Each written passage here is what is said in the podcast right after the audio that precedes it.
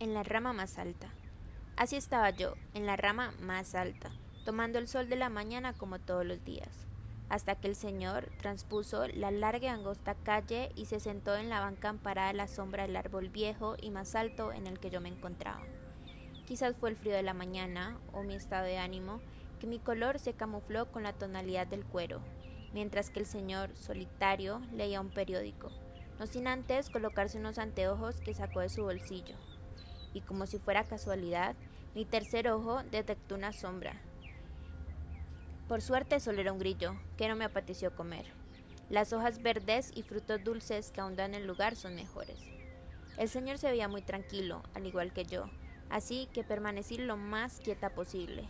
Solo estaba ahí, recolectando el poco calor favorable para controlar mi temperatura interna. Él solo miraba fijamente su periódico, mientras jugueteaba con sus dedos un esfero. Su piel seca se veía familiar, la mía es muy similar, solo que tengo una cresta de espinas que va desde el cuello hasta mi cola. Pero la papada colgante es lo más parecido. Quizás venga de mi familia iguanidi y sus huevos estén cerca.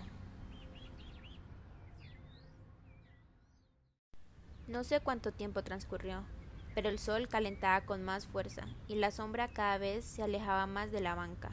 Pero parecía que al señor no le importaba. Solo unos cuantos segundos perdía su mirada del periódico para dar un sorbo de café o saludar a personas que pasaban por el lugar, porque en este parque siempre cruza gente, niños, familias y muchachos que acarician mascotas mientras observan las palomas picotear granos de arroz o maíz. Mi color verde se volvía más intenso, pero yo seguía tan silenciosa como antes. El señor fue interrumpido por alguien que lo saludó muy amablemente. Parecían viejos amigos, Creo que vio mi larga cola porque detuvo su conversación por unos segundos. Yo solo no quería saltar al agua, que estaba a mi izquierda, pero él solamente me ignoró y continuó su conversación, que al parecer era más interesante.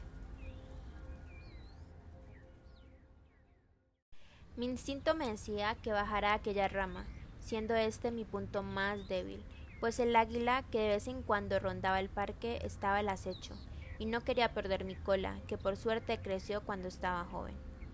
Yo, al igual que aquel árbol, soy vieja en este lugar, así que sabía que el señor y su amigo muy pronto se irían, y el parque quedaría solo. Mi concentración estaba enfocada a tragar las hojas de espinacas que yacían en el plato, que siempre vive lleno.